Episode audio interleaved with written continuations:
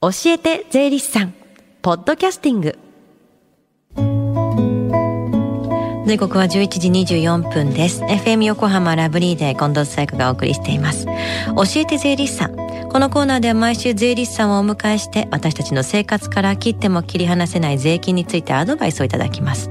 担当は東京地方税理士会泉博さんです。よろしくお願いします。よろしくお願いいたします。今週この時間教えて税理士さんの電話相談行われてるんですよね。そうですね毎月の第3火曜日に税に関する電話相談会を実施しています、うん。10時からスタートしていてこの後12時まで受付をいたします。日頃から感じている税に関する疑問点についてどうぞ気軽にご相談ください。教えて税理士さんに出演した税理士や今後出演予定の税理士が回答いたします、はい、では電話番号をお知らせします。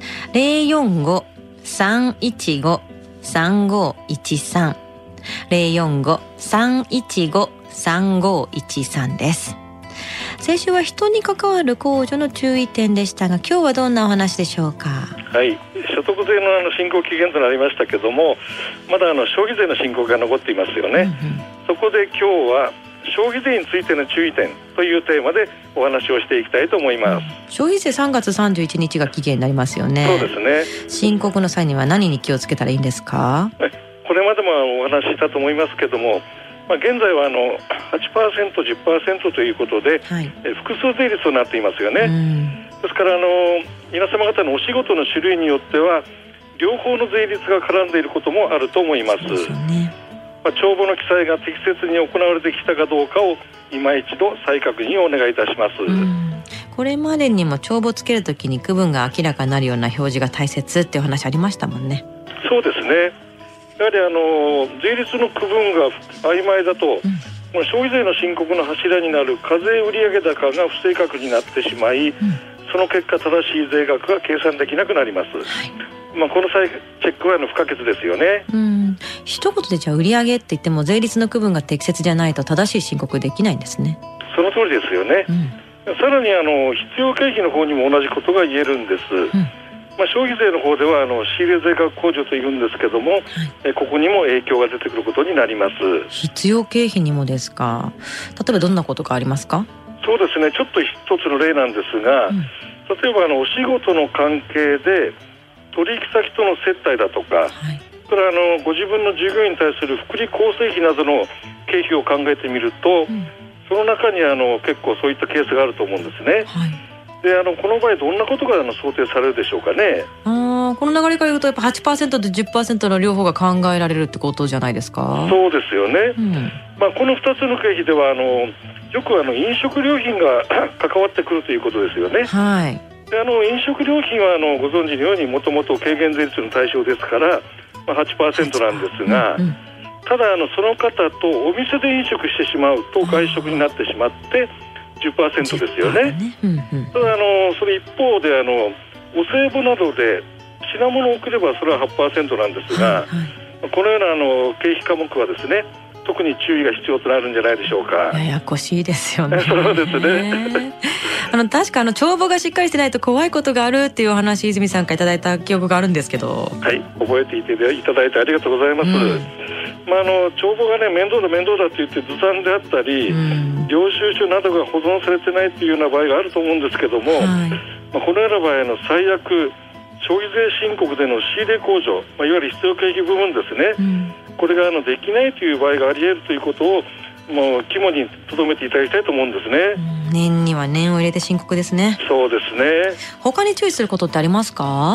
まああの注意というよりちょっと手続きの点で補足しておきたいと思います。はい。どんな手続きですか？まずあの原則なんですが、消費税にはあの基準期間というものがあります。はい。まあこれに絡んでちょっとお話をしたいと思うんですが。うんまあ、具体的にはあの基準期間の売上が1000万を超えていれば翌々年分に消費税の申告が必要ですということがポイントなんですね。具体的にどうなるんですか？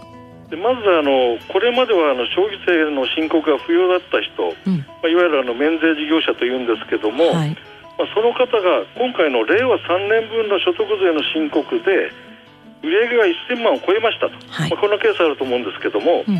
このような場合にはあの翌々年分ですから令和5年分の申告で消費税の申告が初めて必要となるんです、はいはいはい、まあ、このようなケースの場合には今回申告されるときに消費税の課税事業者の届け出という書類を一つあの提出しておいてください。はい。じゃあこれ逆に今年分の売上が1000万円いかなくても下回った場合っていうのはこれも翌々年分の消費税の申告が不要になるってことですか？おっしゃる通りですね。うん、でその場合にはあのその時点で消費税の課税事業者にならなくなりますので、はい、その時に消費税の課税事業者でなくなった旨の届け出、うん。まあ、さっきの反対ですよね、まあ、これを提出するということになるんです。ですからあくまでもあの所得税の申告ベースで1000万超えたら初めて超えたらあの必要になるよ。1000万下回ったらよくよく年分はいらなくなるからそのそれぞれの届け出すということになるんですよね。でもう一つあの消費税の申告の方法は原則課税と簡易課税という2つの方法があるんですけども、はい、これはあの皆様方の業種によってどちらを選択するかによって税負担に違いが出てきますので、はい、これはあの事前にあの税理士に相談することをお勧めしたいと思います。はいそして最後に聞き逃したもう一度聞きたいという方、このコーナー、ポッドキャストでもお聞きいただけます。FM 横浜のホームページ、または iTunes ストアから無料ダウンロードできますので、ぜひ、ポッドキャストでも聞いてみてください。番組の SNS にもリンクを貼っておきます。この時間は税金について学ぶ教えて税理士さん。今日のお話は消費税についての注意点でした泉さんありがとうございましたどうもありがとうございました Lingers on The fading sound of footsteps So clear to hear Whenever I find you with Empty beer bottles in your hand I see someone four years old staring back at me. Once you told me you don't know who you are, there are pieces of you lost somewhere along the way. You've been searching hopelessly in a wrong place.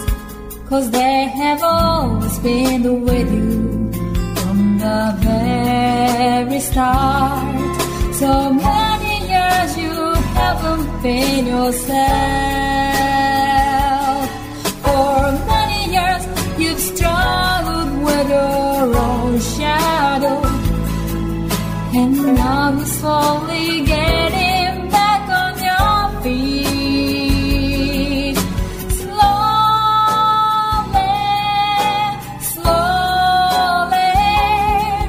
For many years you haven't been yourself.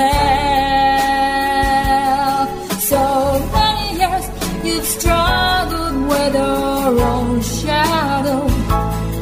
And now you're here with mirror all the lost pieces together.